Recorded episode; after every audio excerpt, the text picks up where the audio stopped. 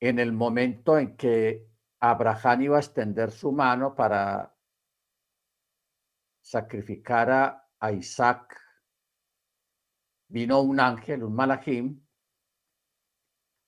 y le dijo, verso 12, no extiendas tu mano contra el joven, no le hagas nada, pues ahora sé que eres temeroso de Yahweh y no me has reducido a, rehusado a tu hijo único. Luego Abraham alzó su sus ojos y miró, y aquí un carnero enredado en el arbusto por sus cuernos. Y Abraham fue y tomó el carnero y lo ofreció en ofrenda de ascensión en lugar de su hijo. Y Abraham llamó el nombre de ese lugar Adonai Jireh o Yahweh Jireh, Adonai Jireh o Yahweh Jireh, sobre el que hoy se dice en el monte el eterno será visto. Ojo con esto. Eh, cuando se lee este comentario rabínico acerca de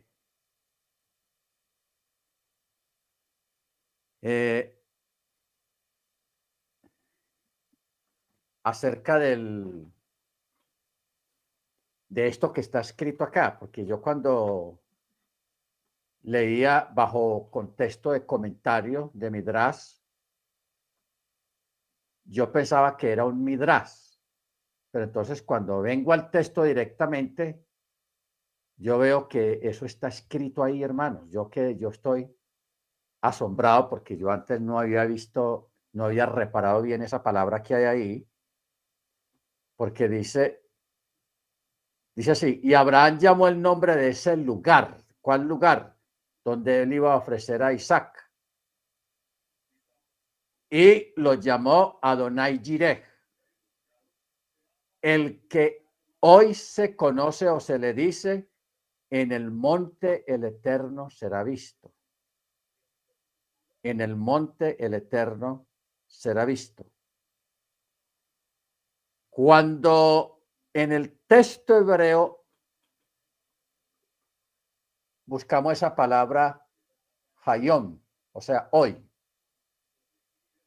porque dice el que hoy se dice o del que hoy se dice. Esta palabra hayón está punteada, tiene más hora. Entonces, eso, lo que, lo que estamos mirando acá es una profecía, hermanos. Una profecía. Porque este evento sucedió en la época de Abraham, no había nacido ni Moche, ni, en fin, un tiempo muy antiguo. Y desde ese día, en, esa, en ese momento, eh, que se dice, en el monte del Eterno será visto. Está profetizando porque es que en ese mismo monte, en el monte Moriah, que ahí fue donde ocurrió este suceso, en ese mismo monte, años después, fue donde se erigió el templo y era el centro de la ciudad de Jerusalén. O sea, en el mismo lugar donde Abraham ofreció a Isaac, ahí se levantó el templo. Ahí se levantó el templo pues toda la, el área de la explanada del templo. Porque cuando está escrita esta expresión en el monte el eterno será visto, estaba apuntando al Mesías. Estaba apuntando al Mesías y como Yahweh es Yeshua y Yeshua es Yahweh, aquí vemos un cumplimiento más acerca de esta profecía, porque dice, en el monte el eterno el mismo eterno será visto. Será visto. A hoy, ahora. Quiere decir que acerca de esta montaña la gente en las generaciones venideras dirá cuando lea este versículo, en este monte el santo bendito es, se mostrará a su pueblo se mostrará a su pueblo. Por eso es que Yeshua tenía que morir en Jerusalén, no podía morir en otra parte.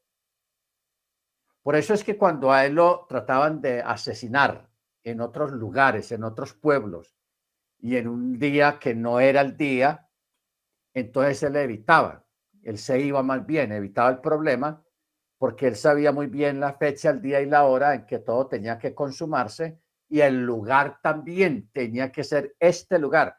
Si Yeshua hubiera fallecido, hubiera muerto, asesinado, en otro lugar fuera de Jerusalén, no es el Mesías. No hubiera sido el Mesías. ¿Por qué? Porque aquí tenemos una profecía. En el monte del Eterno será visto. ¿Ok?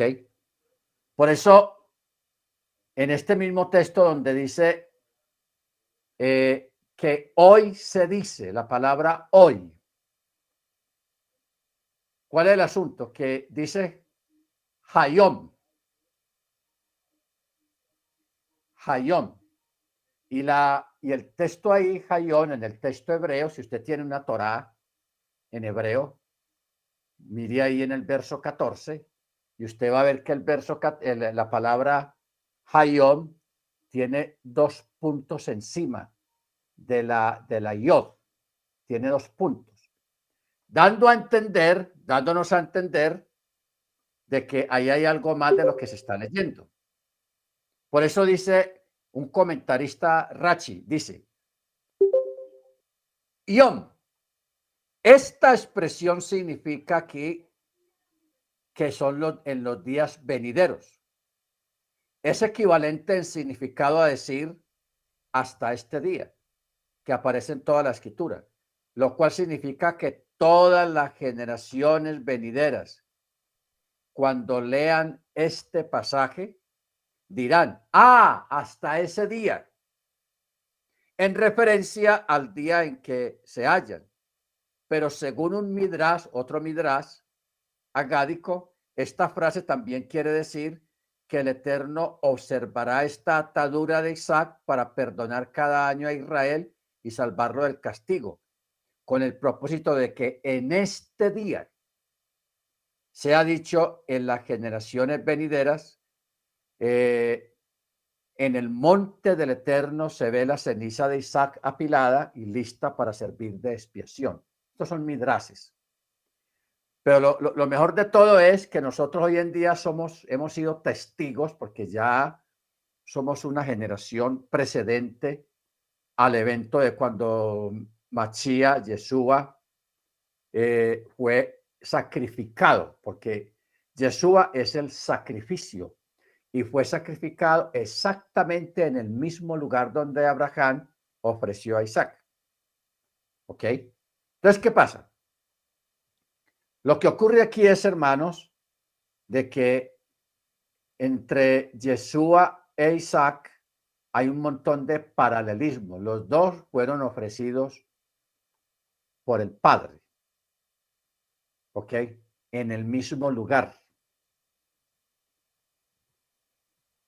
Y al mismo tiempo también en ese mismo lugar en un futuro. Cuando el Mesías venga, Él va a volver a estar en ese lugar y ahí lo van a reconocer. ¿Ok?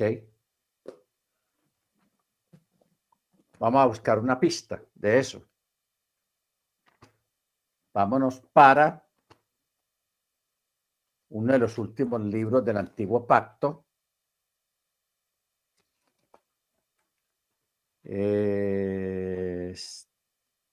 está en Zacarías, capítulo 13.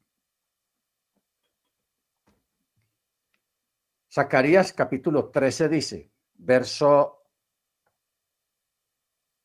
5 en adelante, dice, dirá, no soy profeta, sino labrador de la tierra, pues he estado en el campo desde mi juventud.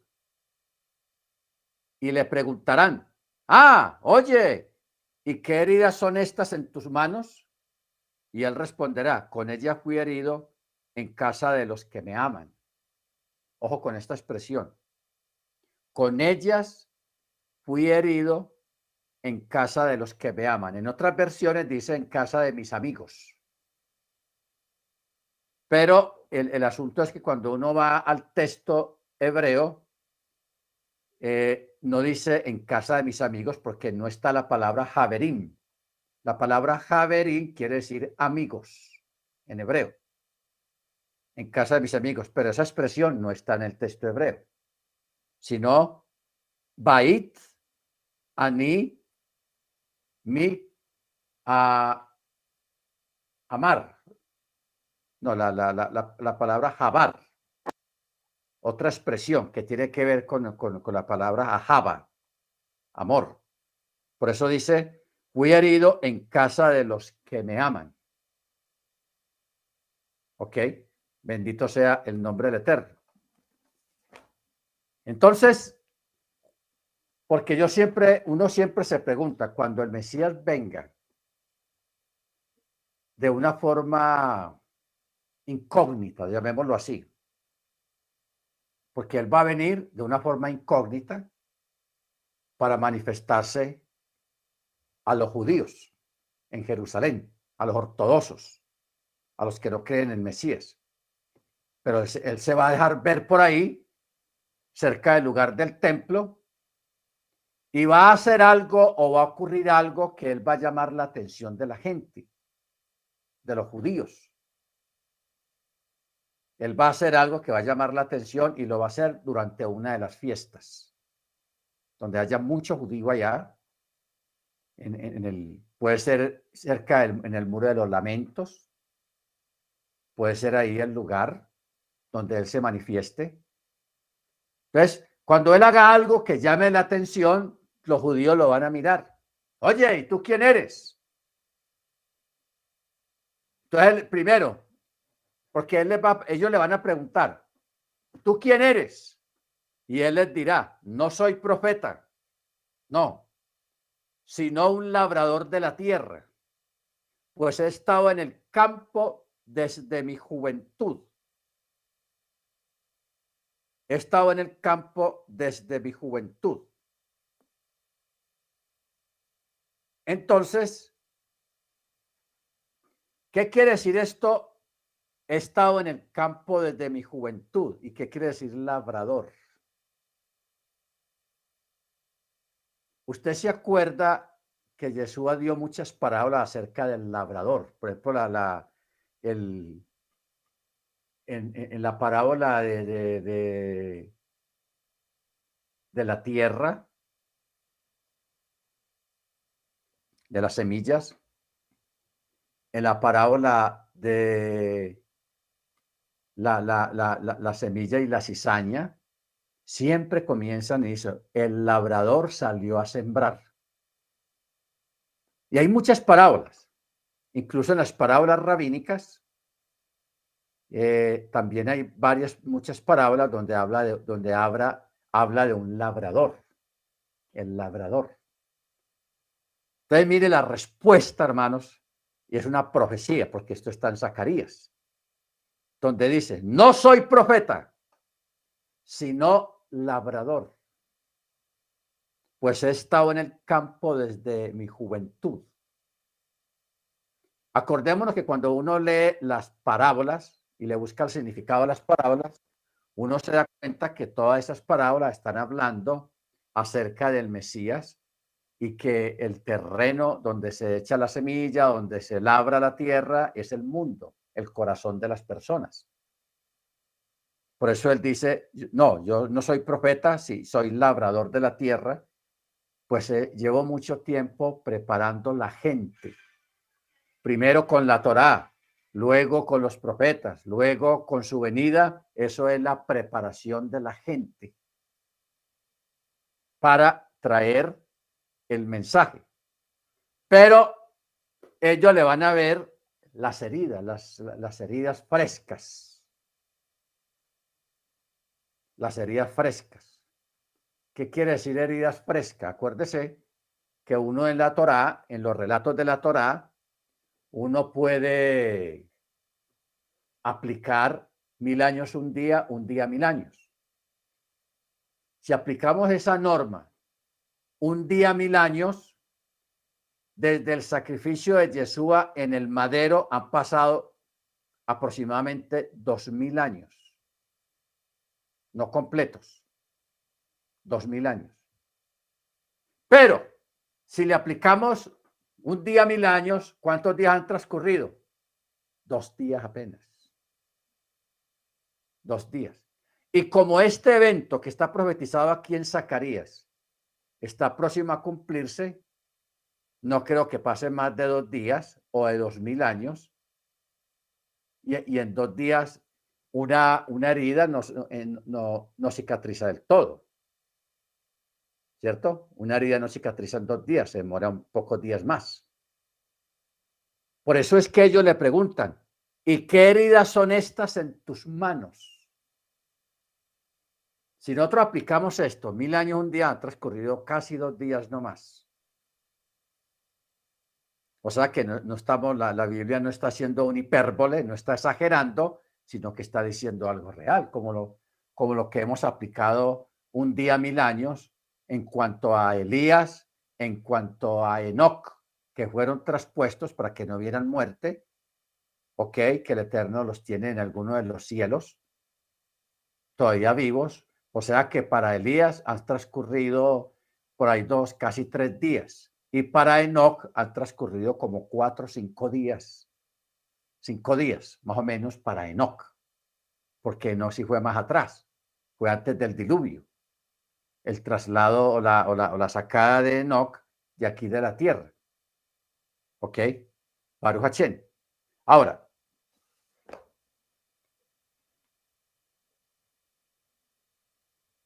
Este evento, la buena pregunta es, ¿dónde va a ser? ¿Dónde va a ser? ¿En qué lugar de...? Porque eso va a ser en Jerusalén, eso no va a ser en, Bogotá, eso no va a ser por allá en Palmira, cerquita de la hermana, eh, la hermana Paula, eso, eso va a ser en Jerusalén. y uno de los lugares más icónicos que hay en Jerusalén todavía y que viene de esa época, desde la venida del Mesías, es el Muro de los Lamentos, el Cotel.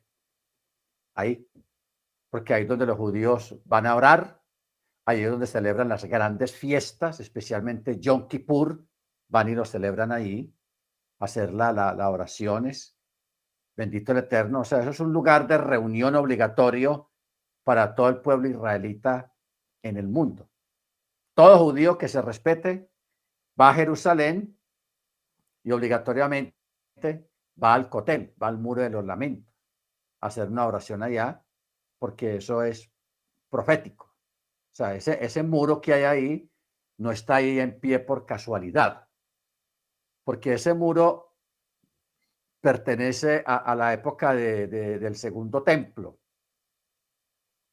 Ese muro forma parte de los que Herodes reconstruyó y ese muro lo vieron los apóstoles, lo, el mismo Yeshua lo vio, etcétera, etcétera, porque ese muro pertenece a ese tiempo, al tiempo del primer siglo. Entonces, como, como el Eterno no falla en la palabra ni en la profecía, entonces hay un texto eh, que está en el libro de Cantares, que habla implícitamente de ese muro, que dice, he aquí mi amado, está detrás del muro, detrás de la celosía o detrás de la ventana y me está mirando. ¿Ok? Me está mirando.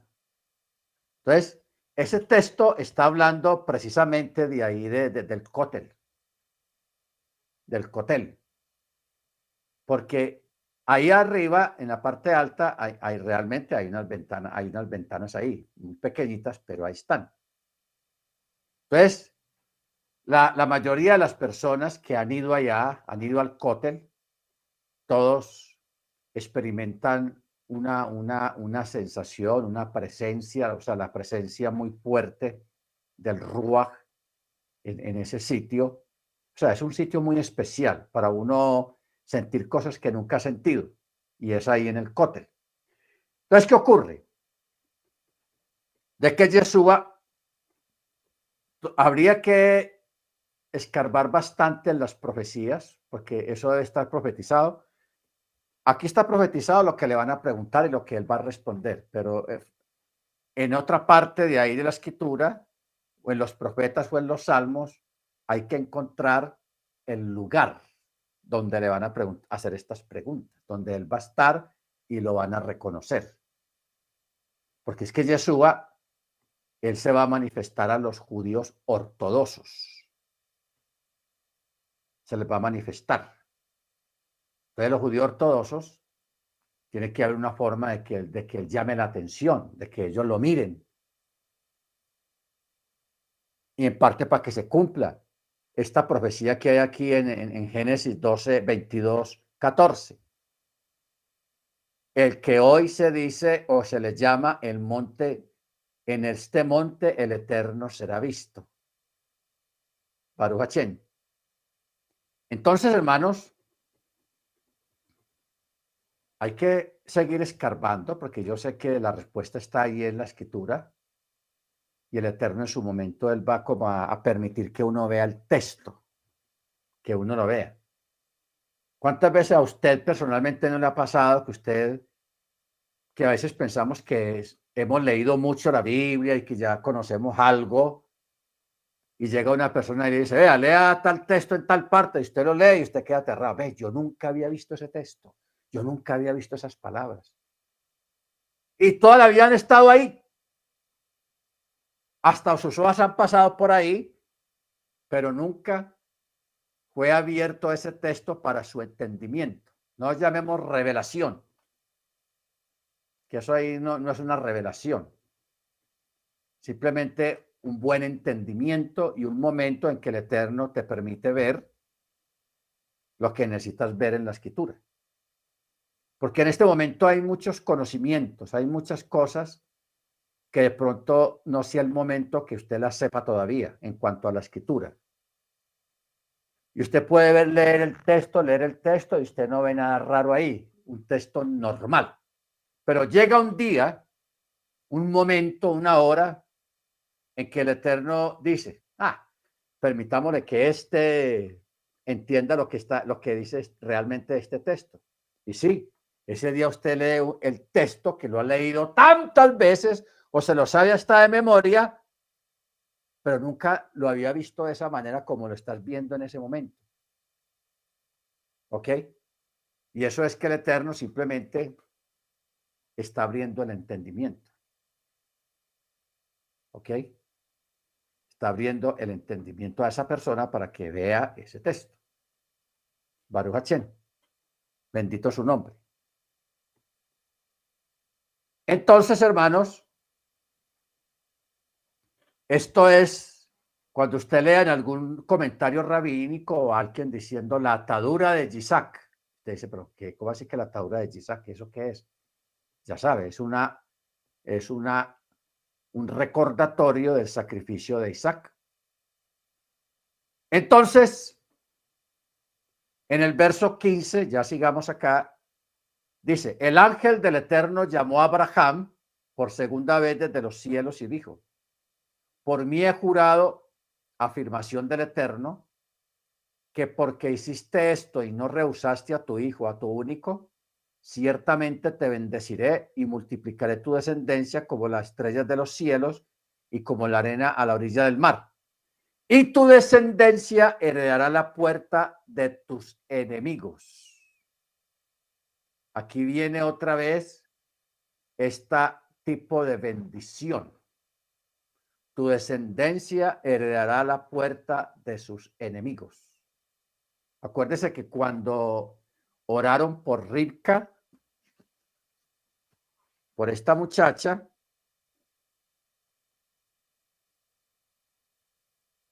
eh, sí, por Ribka, antes de que se fuera ya para unirse a Isaac, oraron por ella y le dijeron también estas palabras, hermana nuestra, sé madre de millares de millares y que tus descendientes posean las puertas o la puerta de sus enemigos, posean la puerta de sus enemigos. Y hemos explicado que en las bodas judías, cuando se celebra una boda judía, una de las bendiciones que se le da a la novia es también con estas palabras, las mismas palabras que le dijeron a, a. Tus descendientes posean las puertas de sus enemigos. Ahora, ¿qué quiere decir eso? ¿Qué es poseer o qué significado tiene poseer las puertas de tus enemigos? Eh, sucede y pasa de que ustedes saben que en la escritura hay una enseñanza basada en versículos donde habla las puertas de la muerte, las puertas de los cielos, las puertas del Hades, Yeshua es la puerta y abriré, os abriré las puertas de la bendición, las ventanas de la bendición. En fin, y el Salmo 24 habla de las puertas eternas. Alzaos vosotras puertas eternas y entrará el Rey de Gloria. Entonces siempre se habla de esos portales, de esas puertas. Entonces sucede, hermanos, de que el Eterno, cuando nace un cada niño cada niña cuando nace, nace con una bendición de parte del cielo, una provisión. Y está ahí. Pero esa persona es acreedora de esa bendición, de esa provisión, cuando conoce Torah, cuando guarda Shabbat, celebra las fiestas, cuando es un hombre o una mujer de Torah, que guarda mandamiento. El día que la persona toma esa decisión, ya se aprovisiona, puede estirar la mano y se vuelve acreedor de esa bendición que la que la tiene ahí guardada desde que nació. Desde que nació. Entonces, ¿qué ocurre? En este momento allá afuera hay millones de personas que tienen ahí al frente su bendición, pero no la han alcanzado. ¿Por qué? Porque no han, no guardan Torah. No guardan Torah. Entonces su bendición está trancada ahí.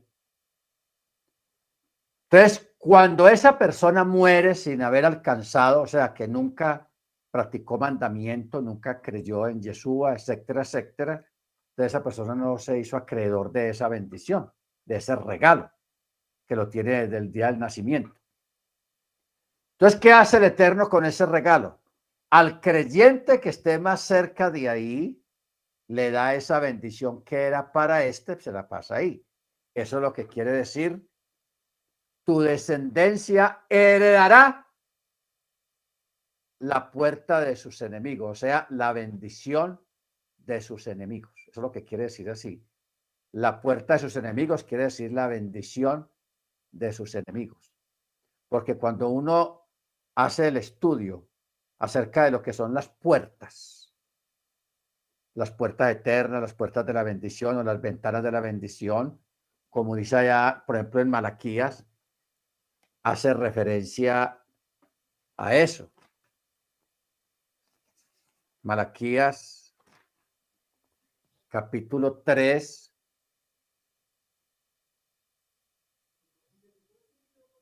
Verso 10 dice, trae los diezmos al alfolí y haya alimento en mi casa y probadme luego en esto, dice Yahweh Chebaot.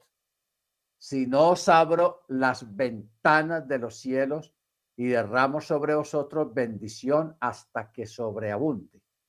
Aquí habla de ventanas y en otras partes habla de puertas. Puertas. Si uno se pone a examinar bien, hermanos, bien en forma este asunto de las ventanas y las puertas a nivel espiritual, eh, hoy en día hay una palabra que se usa para eso que se llaman portales, portales dimensionales. Porque una ventana en una casa establece lo que hay afuera y lo que hay adentro. Igualmente una puerta. Una persona puede estar fuera de la puerta o dentro de la, después dentro de la puerta, o sea, dentro de la casa. ¿Ok? Entonces uno tiene que saber ubicar dónde está el sujeto, si está fuera o está dentro. Baruch Pero entonces, lo que es la puerta y lo que es la ventana determina la diferencia entre un lugar y otro. Entre un lugar y otro. ¿Ok? Por eso es que Jesús dijo, él mismo dijo, yo soy la puerta. Y en Apocalipsis dice, he aquí yo estoy a la puerta y llamo. Y cuando uno va a Génesis, capítulo 1, donde habla de los Moadim, o sea, la fiesta, las convocaciones, esas, e, esa palabra Moadim también quiere decir el que está a la puerta. Eso quiere decir la palabra Moadín, o sea, las fiestas, el que está a la puerta. Si nosotros entendiéramos bien ese significado, cuando Jesús dijo, he aquí yo estoy a la puerta. Y si la palabra Moadín quiere decir el que está a la puerta, ¿de quién está hablando? De Yeshua. O sea, las mismas fiestas desde que fueron instauradas por el Eterno están apuntando y el Mesías está ahí entrelazado en todas las festividades porque Él está en la puerta. O sea, las fiestas técnicamente hablando es visita de novio. El novio que viene a la puerta a visitar la novia. ¿ok?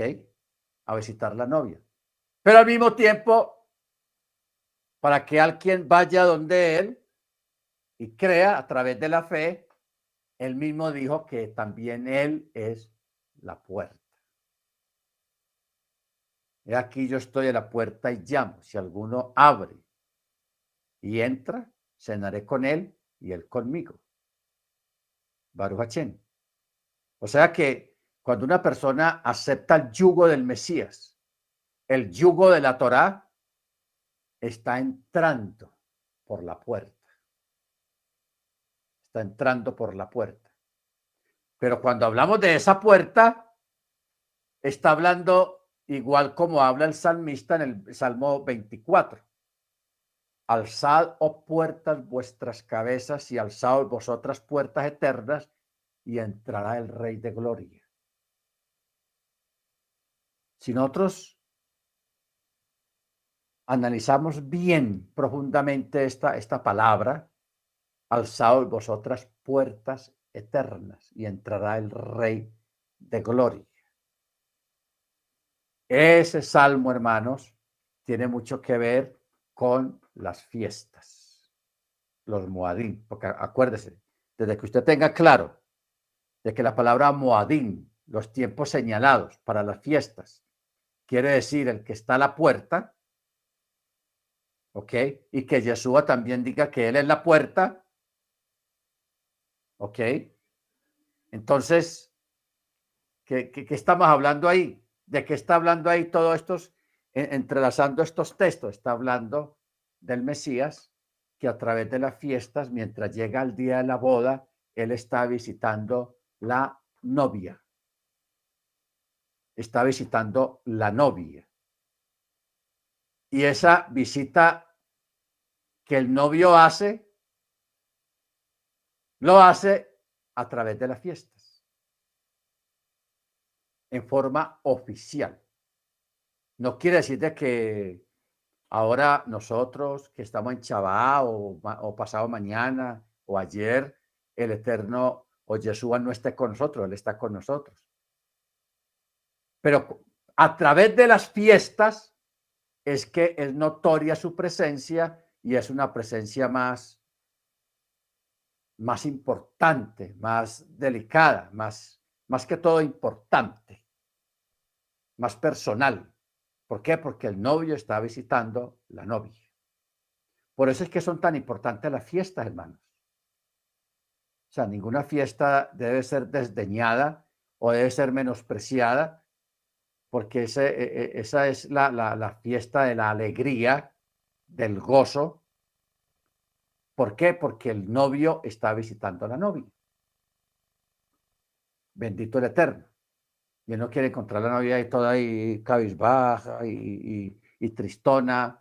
No, alegre. Por eso, durante las fiestas es mandamiento alegrarse. y te alegrarás en mis solemnidades, en mis fiestas.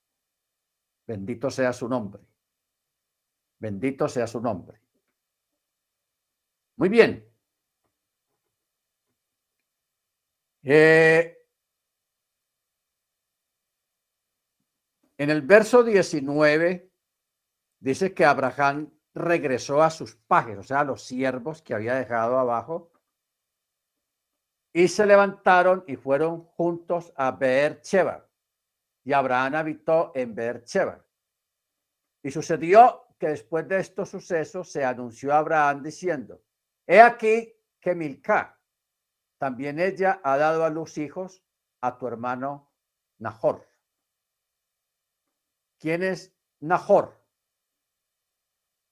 Eh, Utz, su primogénito, Bus, su hermano, Kemuel, padre de Aram, Kesed, Jasó, Pildas, Yidlaf, Betuel. Y Betuel engendró a Ribka. Ojo, a Ribka eh, a estos ocho, Milca dio a luz para Nahor, hermano de Abraham, y su concubina, cuyo nombre es Reumá, también ella dio a luz a Tebach, Gaham, Tahaz y Mahá. Me llama la atención Tahaz. ¿Por qué Tahaz? viene del unicornio.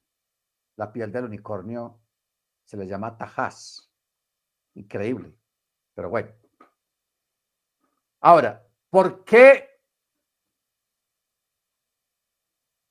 está colado este texto acá? Porque mire que cambia la historia, el relato. Porque dice que después de estos eventos se anunció a Abraham diciendo, he aquí que Milca también ella ha dado a los hijos a tu hermano Nahor. ¿Ok? Que de ahí es que iba a nacer Ribka. Ribka. O sea, cuando uno mira esto y, le, y uno le echa números, ¿qué nos vamos a dar cuenta? Que en este momento, cuando nace Ribka, ya hace tiempos que Isaac ya existía. O sea que cuando Ribka se va a casar con Isaac, ella está muy niña, muy jovencita todavía.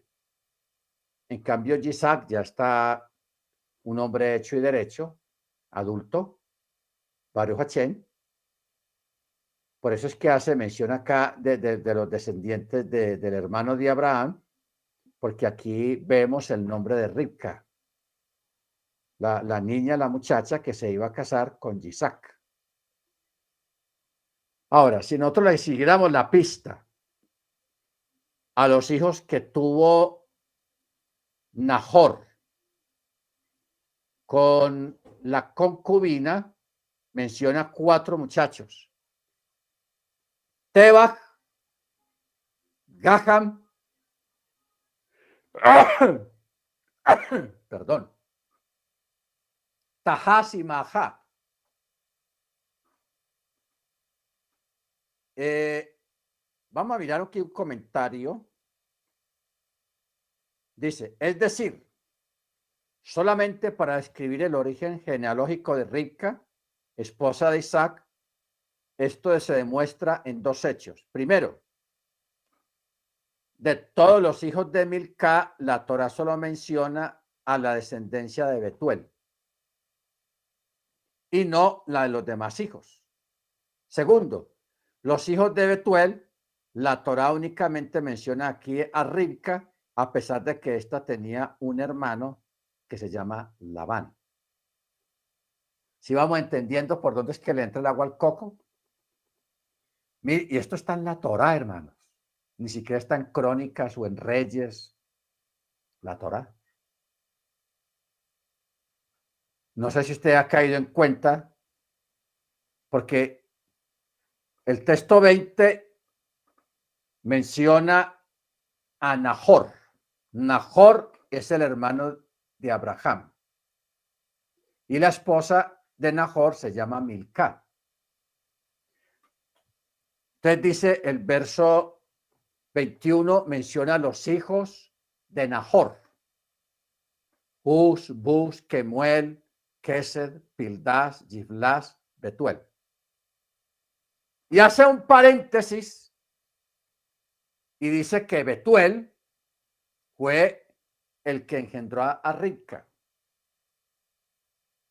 De ahí nació a Rica, pero no menciona ni quiénes fueron los hijos del primogénito de, de ni de Bus, ni de Kemuel, ni de Kesed, ni de Pildas, ni de Gilaf, ni de Betuel. A Betuel. De Betuel se dice que tuvo a Rica. Pero Rica tenía un hermano, Labán. Se llama Labán.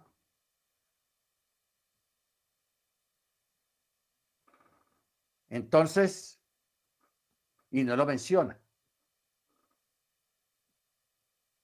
Eh, luego, bueno, ya eso lo haremos en otra ocasión porque se, nos va, nos salimos.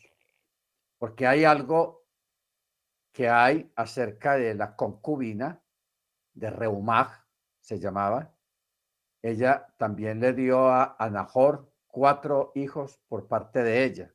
Tebach, Gaham, Tajás y Mahá. Bendito el Eterno. Bueno, entonces aquí sí ya pasamos a la paracha Haye Sarah. Haye Sarah. Dice así, capítulo 23, verso 1. La vida de Sarah fue de 127 años Cuando uno lee esto en el texto hebreo, Vayehi,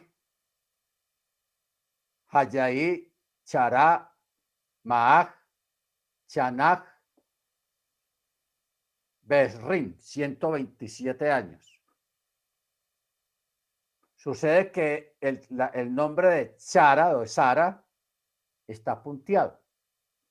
Tiene dos punticos ahí encima, en, en, la, en la res, en la R. ¿Por qué está punteado? Porque eso quiere decir, de la forma como está escrito el texto, quiere decir de que Sara vivió todos sus 127 años muy bien, o sea, le fue muy bien, estuvo muy bien, fue una mujer temerosa del Eterno, una mujer grandiosa, realmente, por eso ella es una de la, primer matriarca que hay. Bendito sea su nombre. Luego en ese mismo, en el texto 2, dice, y Sara murió en Kiriat Arba. Kiriat Arba. Kiriat Arba está hablando de que en este territorio, Kiriat Arba, hubieron cuatro gigantes muy famosos. Uno se llamaba Ajimán, el otro se llamaba Chechay, el otro se llamaba Talmay y el papá de ellos. ¿Ok? Kiriat Arba, ahí fue donde se estableció o donde murió Sara, que más adelante se llamaría Hebrón, tierra de Canaán. Y Abraham vino para hacer duelo por Sara y llorarla. Y Abraham se levantó de la presencia de su muerto y habló a los hijos de Het, diciendo, forastero y residente soy yo con ustedes. ¿Por qué el texto aquí en la Torá menciona Kiriat Arba? ¿Por qué no dijo en Canaán o, en Hebrón. Porque sus hermanos que en ese territorio fueron donde fueron enterrados los cuatro, o sea, las tres parejas más importantes. Una, dos, tres, cuatro. Las cuatro parejas más importantes que en el judaísmo se les llama los patriarcas y las matriarcas. El primero que, que está enterrado ahí fue Adán y Java. Ellos también estaban enterrados ahí en ese, en ese territorio. Luego Abraham y Sara. Luego Isaac y Ribka. Y luego Jacob y Lea. Todos ellos cuatro, estas cuatro parejas, fueron enterradas en Kiriat Arba. O sea, un lugar muy importante. Entonces Abraham ahí a los habitantes de esa región, porque él era forastero, él les dice que le permitan tener un lugar, una propiedad de sepultura junto con ustedes y así enterraré a mi muerto en mi presencia. Y los hijos de Het respondieron a Abraham, escúchanos, Señor mío, príncipe de Yahweh, eres tú entre nosotros.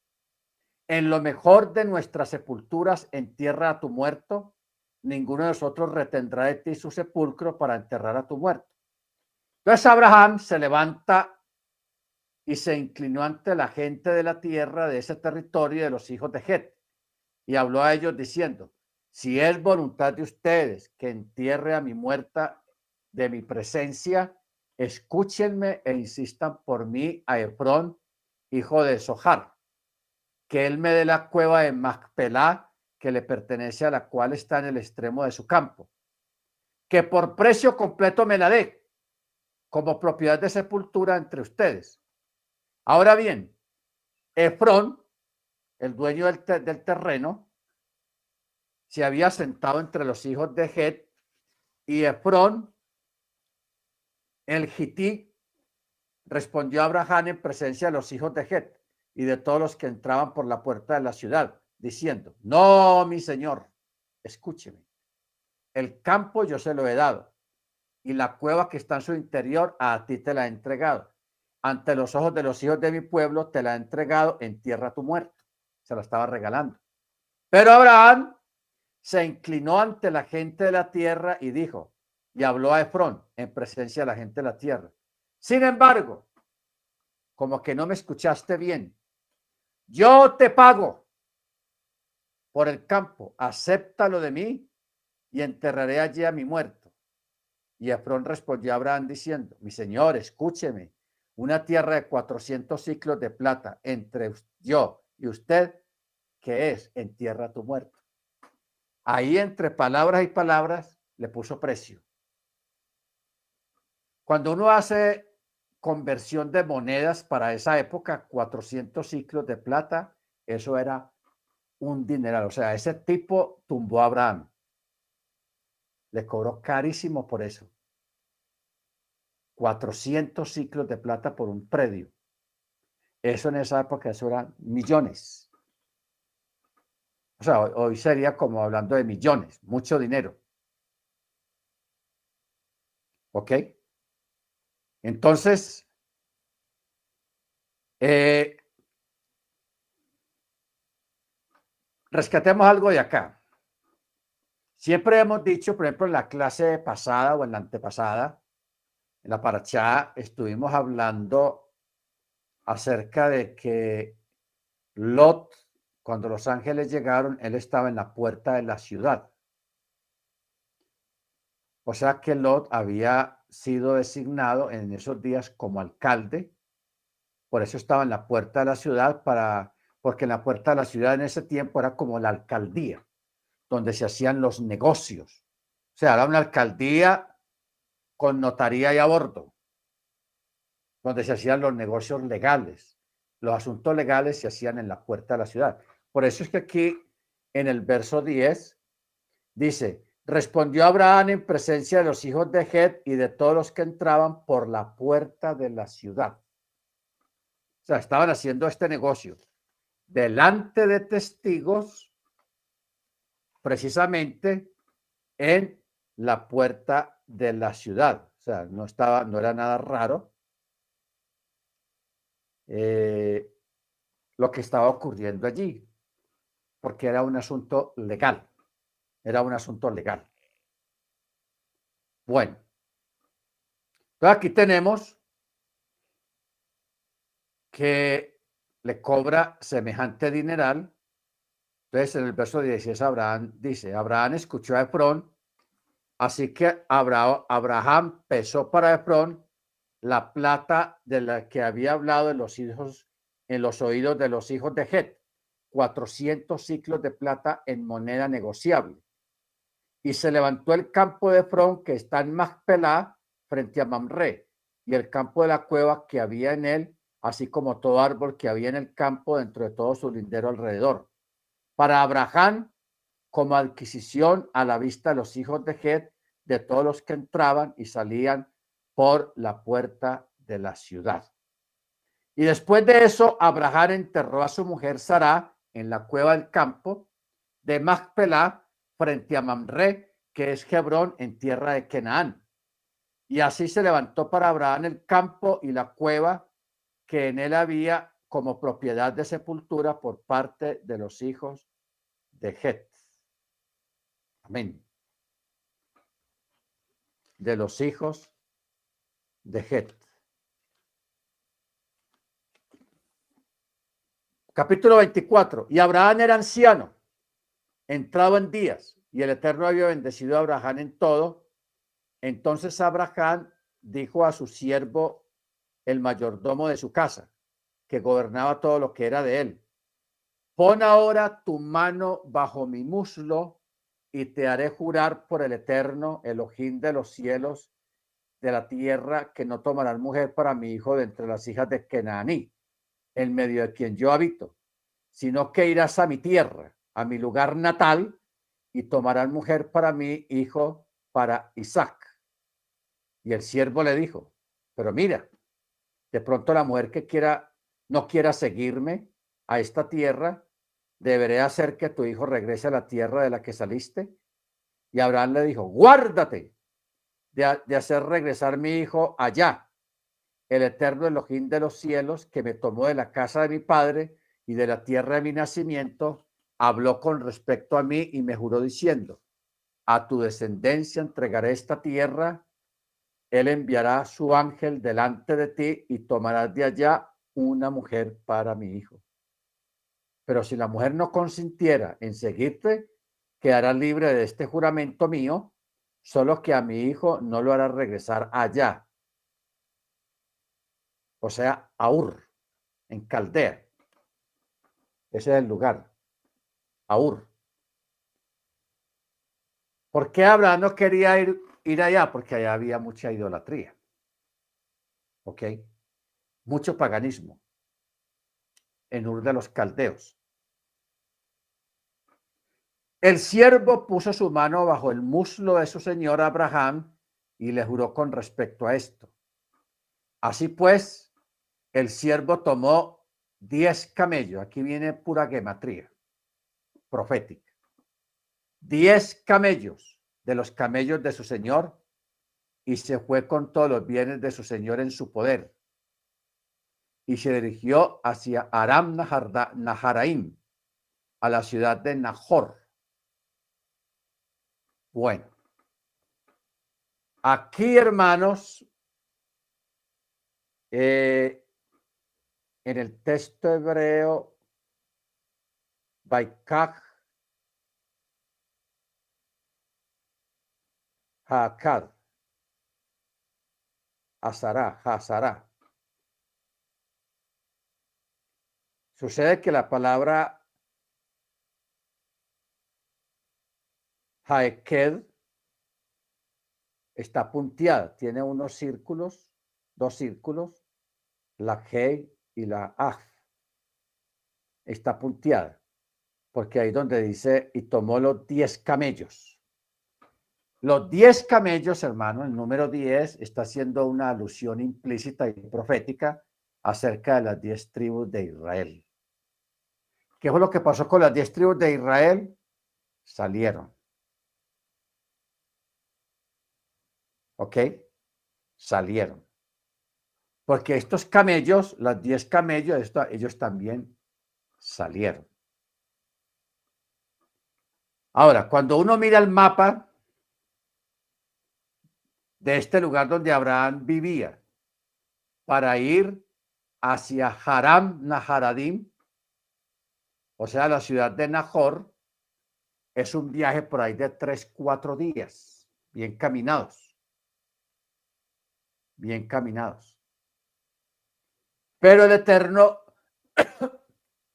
recortó el, el terreno, lo recortó. ¿Por qué? Porque el siervo llegó al mediodía. O sea, un viaje de tres días solamente se llevó unas cinco o seis horas no más. Un viaje de tres, cuatro días. El Señor recortó el camino. Por eso es que los textos están punteados.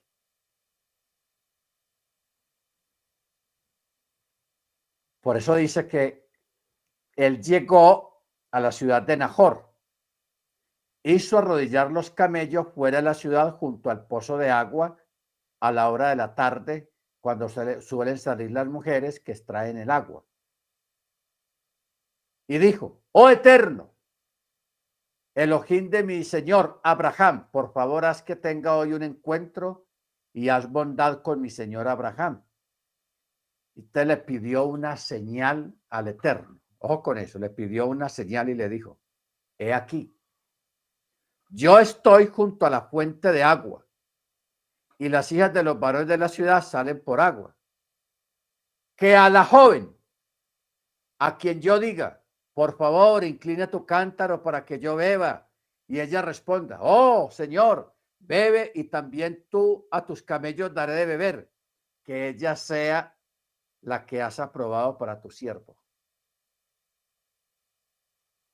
Mire usted la señal que le pidió al Eterno, que cuando ya salieran las mujeres, las muchachas, a sacar agua, porque esas eran las empresas públicas en esa época, un pozo, allá tenían que ir a, sacar agua, porque no existían los, drenajes ni, ni, los sistemas de, de tubería todavía sino que la gente tenía que ir allá a ese pozo, sacar agua y regresar con el cántaro ahí. Entonces él dijo a la mujer, a la muchacha, que yo le diga, por favor, inclina tu cántaro para que yo beba, y ella responda, bebe, y también a tus camellos daré de beber, que ella sea, o sea, una muchacha diligente, no perezosa. Aquí se está buscando una joven diligente. Ahora, ¿Qué llevaba él en los diez camellos que representan las diez tribus de Israel? Llevaba todos los bienes, las riquezas de Abraham. O sea, lo que él le había heredado al hijo, iba ahí. ¿Para qué? Para pagar la dote de la muchacha, porque en aquella época se pagaba la dote. Pagaba la otra. Entonces llevaba 10 camellos cargados de especias, de comida y de dinero. O sea, las riquezas de Abraham estaban ahí. ¿Ok? Bendito sea el nombre del Eterno.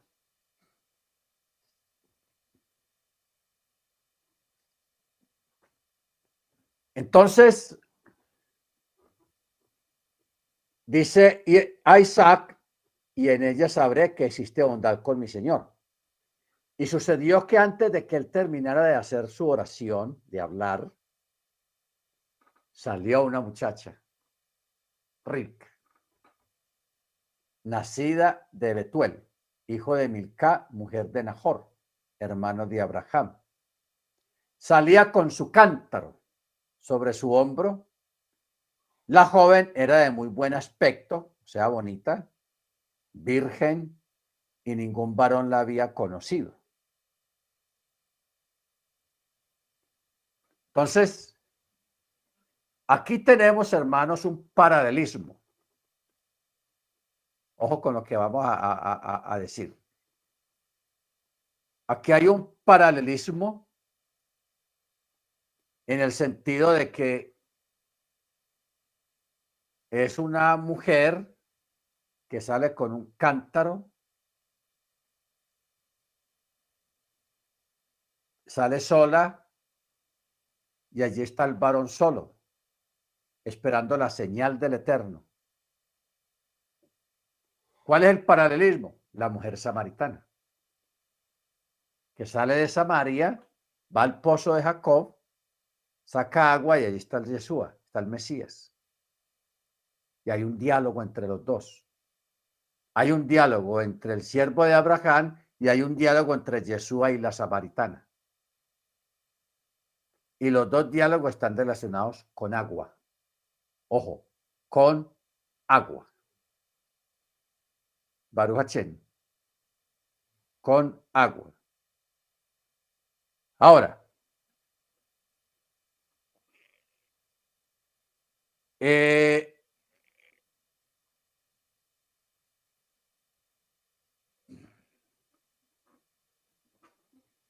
dice en el verso 16 que ningún varón la había conocido, ella descendió a la fuente y llenó su cántaro y subió. Bueno, aquí hay gato encerrado. Aquí hay algo raro y vamos a, a quitarle lo raro. Mire cómo dice el texto. Ella descendió y la fuente, a la fuente y llenó su cántaro y subió. Entonces el siervo corrió a su encuentro y dijo, por favor, dame ver un poco de agua de tu cántaro. Entonces aquí hay una pregunta, ¿por qué el siervo salió corriendo hacia ella? Porque él vio algo raro.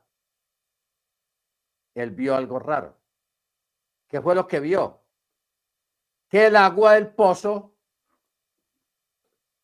ella no tuvo necesidad de tirar la, la, de, la, vasija y luego que se llene y jalarla para arriba, sino que el agua subió al cántaro de una forma sobrenatural. Eso fue lo que le llamó la atención al siervo. El agua subió. Por eso es que este texto está escrito de una forma tan rara, porque dice, y ella descendió a la fuente y llenó su cántaro y subió. Pero si vamos al texto hebreo, dice de otra manera, en otro orden diferente, el agua subió al cántaro. Así es como dice en el texto hebreo. ¿Cuál es el problema que tenemos acá, hermanos? Con lo que está escrito y cómo está escrito. de que, vamos a un ejemplo. Ustedes saben que en la época de Machía habían muchas escuelas, grupos religiosos, muy diferentes entre sí. Pero los grupos que más sobresalían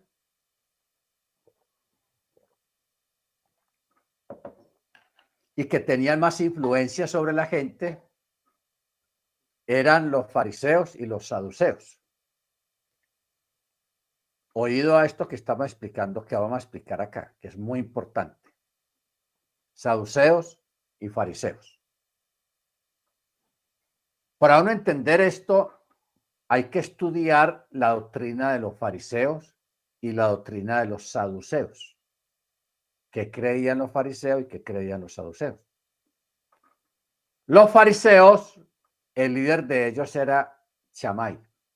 No, perdón, Gilel. Gilel. Eh, la doctrina farisea era una enseñanza bien ortodoxa, pero de mucha responsabilidad y de mucha apertura. O sea, era gente que creía y obraba creía y obraba. Ellos creían normalmente en los ángeles, en los espíritus, en todo lo que, lo que hay en el mundo espiritual. Los fariseos lo creían porque está en la escritura.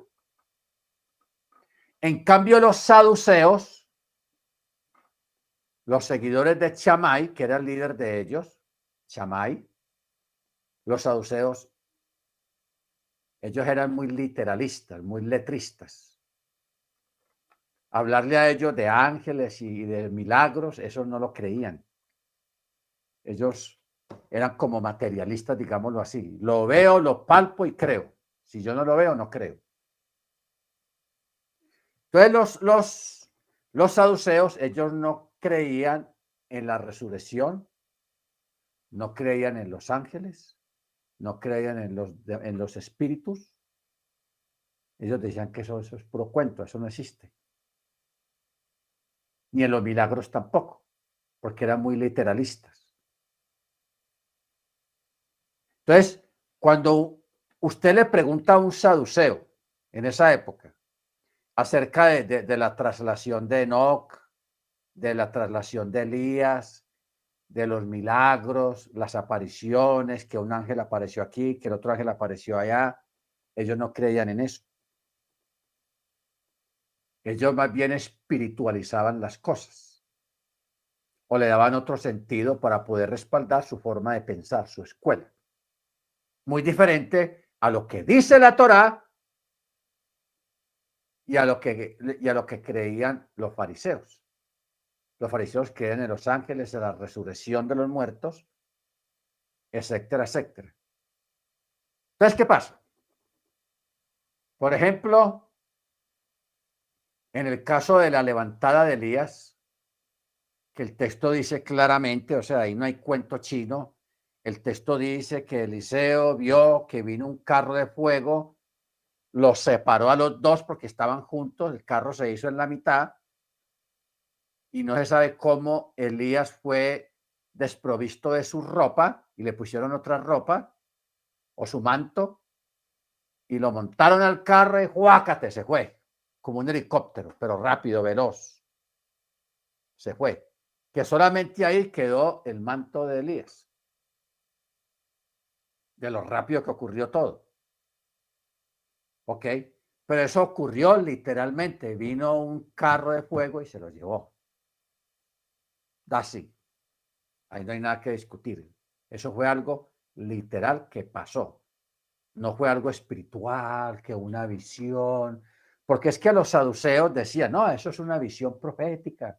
Lo que pasó con Enoch, lo que pasó con Elías, lo de la cueva eh, de, Eliseo con el siervo, que el siervo estaba todo nervioso, lleno de miedo y, y, y todo desanimado, que qué vamos a hacer, nos van a matar, nos van a encontrar, a ver qué hacemos. ¿Qué, tuvo que hacer el profeta? Orar al Señor para que le permitiera ver al siervo que ellos no estaban solos. Y aparecieron carros de fuego alrededor de la montaña donde ellos estaban, protegiéndolos. Entonces, los saduceos, ellos espiritualizan esos eventos, como ellos no creen en espíritu ni en ángeles ni nada, para justificar sus creencias y su forma de pensar Ah, eso fue una visión, eso fue un sueño, eso literal, eso es imposible. Eh, en fin, se justifican de esa manera. ¿Por qué estamos hablando de eso, hermanos? Porque hoy en día hay un sector, o sea, el judaísmo ortodoxo, porque ellos no son una sola escuela, también allá hay varias escuelas. Y los saduceos están por ahí. Tienen otro nombre, pero la creencia saducea todavía prevalece hoy en día. Hay un sector del judaísmo que no cree ni en la resurrección, que no cree en ángeles, ni en espíritu, ni en apariciones, nada, cero. No creen. Entonces, si usted se consigue una Torah cuyo comentarista, el que pone los comentarios sobre el texto, es de escuela saducea, lógicamente usted va a leer los comentarios cuando dice un ángel. Ah, eso no es un ángel, eso fue una visión profética. Pone el comentario ahí. Entonces hay personas que leen estos comentarios y adoptan esa escuela sin darse en cuenta de que están adoptando la escuela de un saduceo. De un saduceo. ¿Ok? O sea, hablar de ángeles si existen o no existen, eso no tiene discusión.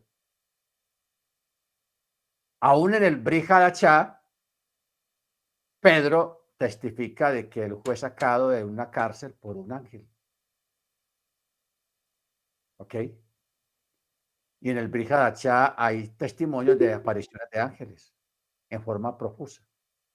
El mismo Daniel dijo al rey, oh rey, el Eterno ha enviado un ángel que ha tapado la boca de los leones para que no me hicieran daño, porque delante del Eterno he sido hallado fiel. O sea, e, el asunto de los ángeles en, en, la antigüedad, eso era una cosa rutinaria, normal dentro del judaísmo. Simplemente que había una escuela dentro del judaísmo, en este caso los saduceos, que no creían, que negaban la existencia y todavía lo niegan. La existencia de los ángeles. ¿Por qué? Porque son literalistas. Literalistas. Entonces, nosotros tenemos que tener mucho cuidado con eso. Porque hay gente que sin darse cuenta escucha a un rabino y se apega a las enseñanzas de ese rabino ortodoxo sin darse, y, nunca preguntó ese rabino de qué escuela es. Es de Torah, es de, de, de, de, la escuela de Gilel, de la escuela de Chamay, o, es de la escuela de, los de los de, los. Porque también los de Qumran eh, tenían mucha influencia. ¿Cómo se da uno cuenta de la influencia de la escuela Qumramita en la época de, los apóstoles, en la época del Mesías? Para uno entender eso, algunos textos que hay en las cartas apostólicas hay que estudiar la doctrina de Qumran. ¿Qué enseñaban ellos o qué creían ellos, los Qumramitas? Entonces, cuando uno se empapa de lo que ellos creían y lo que ellos aceptaban como, como figura doctrinal de enseñanza, entonces ya uno va a las cartas apostólicas de Pedro, las cartas de Pablo, las cartas de Juan, de Johanán, entonces uno se da cuenta que algunos textos, algunas palabras están dirigidas a los Qumramitas, porque mucha gente de Qumran entró a la fe en, en Machía, creyeron al mensaje de, los apóstoles, de los Chalías. Pero estando en la congregación, querían imponer ese, ese sistema de fe de los Qumramitas de la gente de Qumran. ¿Nos vamos entendiendo? Entonces, por eso, hoy en día usted no se puede apegar a nadie ni a nada sin saber a qué escuela pertenece, a qué escuela de fe y doctrinal pertenece esa persona. Porque si yo acepto la doctrina saducea, hermanos, de no creer en la asistencia de los ángeles, en la resurrección de los muertos, ¿qué estamos haciendo? ¿Ah? Si no creemos en la resurrección, ¿qué esperanzas pues? Quedarnos allá en el hueco. Como, como dice el dicho, apague y vamos entonces. Pero nosotros creemos fielmente en la resurrección de los muertos. Porque Jesús es nuestras primicias en cuanto a la resurrección para vida. Creemos en la asistencia de los ángeles. Creemos en la asistencia de los espíritus inmundos que están ahí y siempre han estado ahí. Baruch Entonces, hermanos, por eso hay que pues, ponerle cuidado al asunto. Pero en este caso, lo que le llamó la atención al siervo de Abraham fue que él vio con sus ojos que cuando ella baja al cántaro, el agua sale y entra al cántaro. Ella no tuvo necesidad de ir a, meter el cántaro y sacar agua y, no, el agua salió sola. Por eso es que el texto 17 dice, entonces el siervo corrió de una a su encuentro y le dijo, por favor, dame de beber un poco de agua de tu cántaro. Bendito sea el nombre del Eterno. Bueno, vamos a parar acá, hermanos, porque ya el tiempo se nos fue. Mañana seguimos en, el estudio, en este estudio de la Parachá para que extraigamos otras cosas muy interesantes, muy sobrenaturales que hay acá, especialmente algunas cosas que hay en el verso 22. Usted ahora mañana, durante la mañana, puede seguir leyendo todo el capítulo 24 y 25 de Génesis. Usted pégale una leída y si quiere escudriñar, escudriñe. Y ya mañana vamos a, profundizar en las palabras y en los textos, que aquí hay muchas cosas que son muy sobrenaturales que hay escritas acá. ¿Ok? Que no están explícitamente puestas ahí en el texto, pero implícitamente están ahí. Eventos, sucesos, muertes. Eso es lo que vamos a ver en esta paracha. Amén.